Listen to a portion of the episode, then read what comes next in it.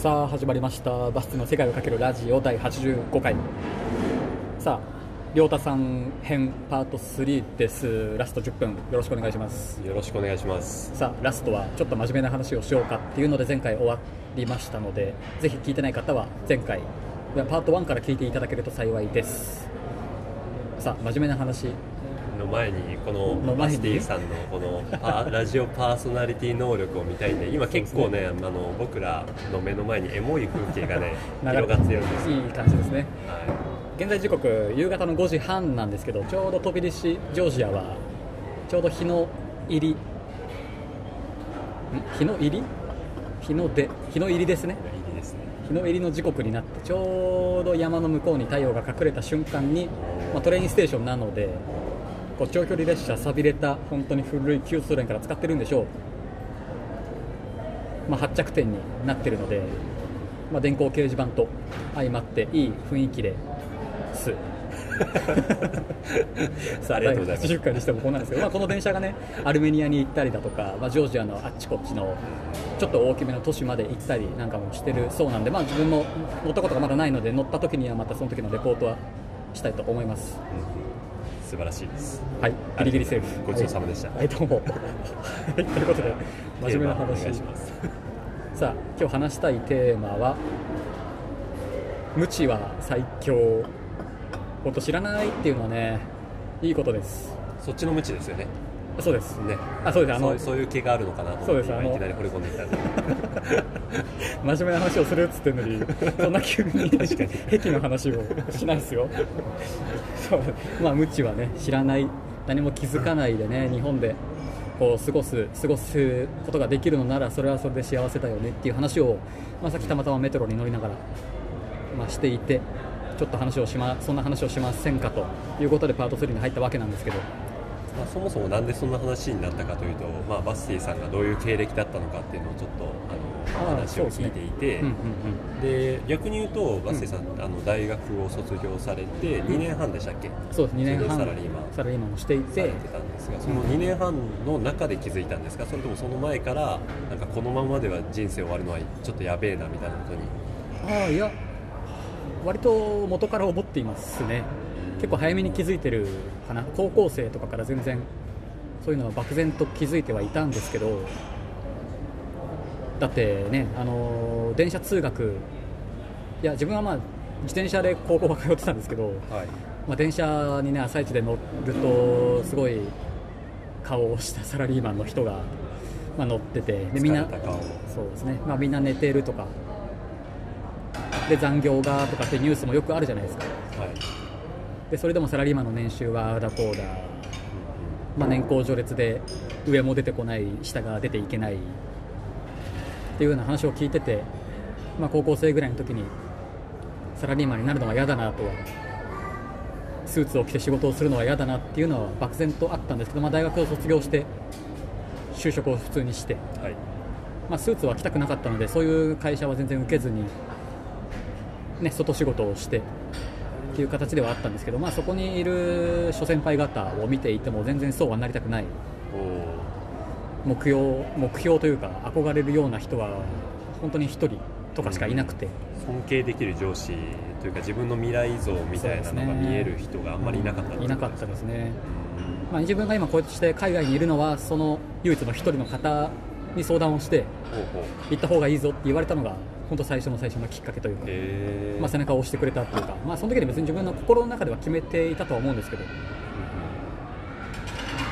まあ、そんな背中を押してくれた方がいるいたおかげで今自分はここにいるんですけど、はい。まあね、もう日本では働けないので、うん。まあ、漠然とはありましたね。でもそれがなんかさっきも話してた通りねあの頭の良し悪しとかその知る知らないが、あの気づけたこと自体は本本人とか、まあ、まあバスティさんとか、まあ、俺もそうかもしれないですけど、はい。はい。い。ことだと思ってるかもしれない。ですけど気づかない。方がむしろ幸せなこともあるってい。うような感じなんですよね、バスティさんの感覚では。うん、だって全員が全員これに気づい。てしまうときっと日本ってい。う国はあの回らない。じゃない。ですか絶対にそうい。う方々がい。るから日本はなんていうんですかその人をコントロールしやすい。だからこそ年金がどうとかって言っても別に声を上げる人も少ないしうん。うん政治に興味がない若者がいるっていうのも完全にそういうことだし確かに。本当にコントロールしやすい。だから日本っていう国の政策というかっていうのは多分もう本当にいいんだと思います。国としては。確かに。あれはだいぶ成功してるっていうふうに言えるってことですね、なんか僕が今あごめんなさい不動産屋を回ってて、うん。でその不動産屋のあの人がイラン出身なんですけども、はい。まあ、その人がですねなんで日本のうん。若者は政治に対してデモを起こしたりとかしないんだっていうふうに言われて、はい。でその時にちょうどあのさっき言ってたあのいろんな実店舗の,、うん。あの手助けをしてくれる A さんという方が、日本人の A さんという方が一緒にいたので、はい。聞いてみたら、はい。まあなんか無関心になるからじゃないっていう、うん。回答が返ってきて、はい。まあ、今まさにバスティさんが言ってたように、うん。やっぱりそういう無関心にするようにうん。しているというか、うん。そうですそうです。本当にそうですね。まあそういうのがテレビだったりになってくると思うんですけど、まあ、全然そんな報道もしないですし、まあ、最近ね日本にはいないのでいまいち最近の情勢というかそういう現状はいまいちわからないですけど、まあ、こんだけ超 SNS 時代超ツイッターが流行って誰でも匿名で何でも、ね、発信ができるようになったなってきたからようやくこうみんなが気づき出したっうんていうなんかそういう気な気はしてます。うんうん、なるほどなんか僕はでもその一方で、うん例えばさっきも言ってたあのバスティさんが言ってたステレオタイプ的な、まあ、サラリーマンの人っているじゃないですか、はいなんか朝早くから頑張って起きて、うん満員電車に揺られて、ね。夜も終電間際で帰って、うん。ヘトヘトになって、うん。でも家族がいるとか、うん、からまた仕事会社が辞めれないみたいな。ね、なんか僕そういう人はそういう人でなんかすげえ幸せなんじゃないかなって思ってる部分もあったんですよ、はいはい。やっぱ人間って絶対あのそうですね。良くなる方にしかいかないというか何かしらの得があって動いてると思ってるので、まあ、強いて言うでも本当にソファーでダラダラすることもその人にとっては、まああ、目先の得があるからするわけじゃないですかすねと思ってて、はい。だから、ねまあ、僕はこういう生き方とか海外とかフラフラしてても、うん。まあ、いいなとは言われますけど、はい。実際に行動を移さない人が、まあ、実際ほとんどなわけで。まあそうですね。でも別にその人はそうそれでいいと思ってるからそういう決断を、うん。まあ、毎朝会社に行くっていう決断をしてると思っていたんですが、はい。まあ、僕がここで出会った、まあ、前にかかしに来た時に出会ったアモン君というね、はいはい。インスタグラマーと言っていいのか、それは、ね。はい。4万人ぐらいいるのかな？そうですね。フォロワーが。と話してたらやっぱりみんなあそこからは脱出したいと思ってるけども、うん。やっぱり脱出してない人できない人がん。多くいるから、まあ、自分のそういう自己啓発的なものがはい。結構心に刺さるんあだよっていうのをまた言ってて。なるほど。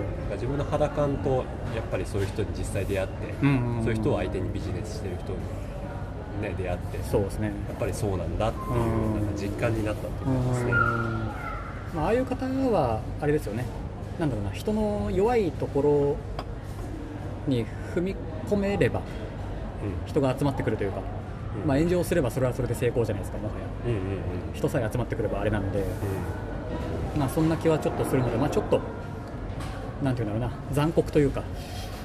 まあ言い方はあれですけど、うん。うんまあ残酷だなっていうふうに自分の目には映ってはいます。まあ確かにその夢を語る友人にじゃあやればいいじゃんっていう言葉ほど残酷なものはないですからね。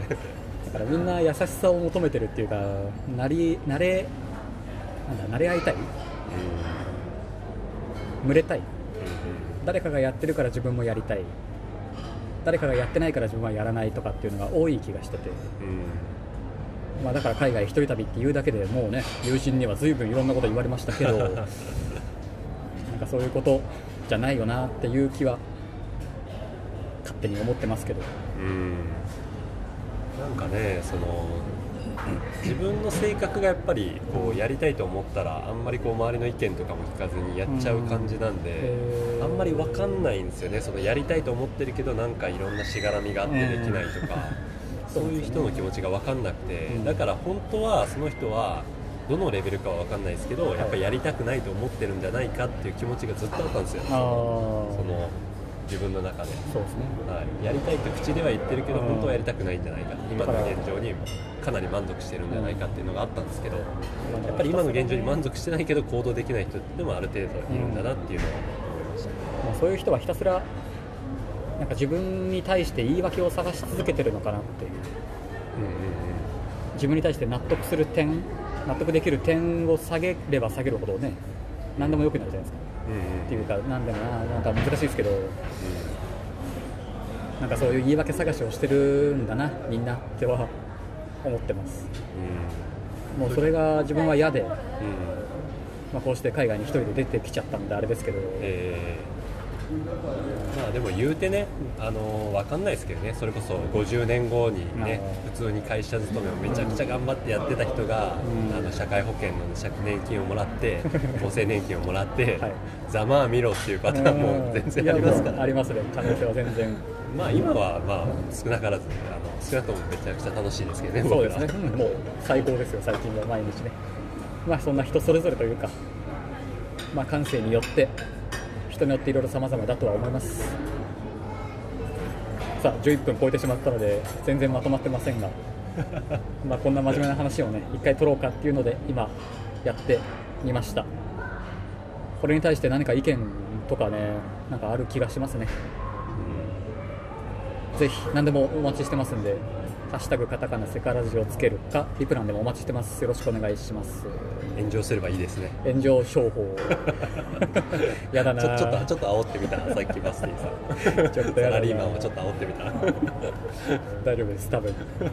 炎上待ちしてないです。大丈夫です。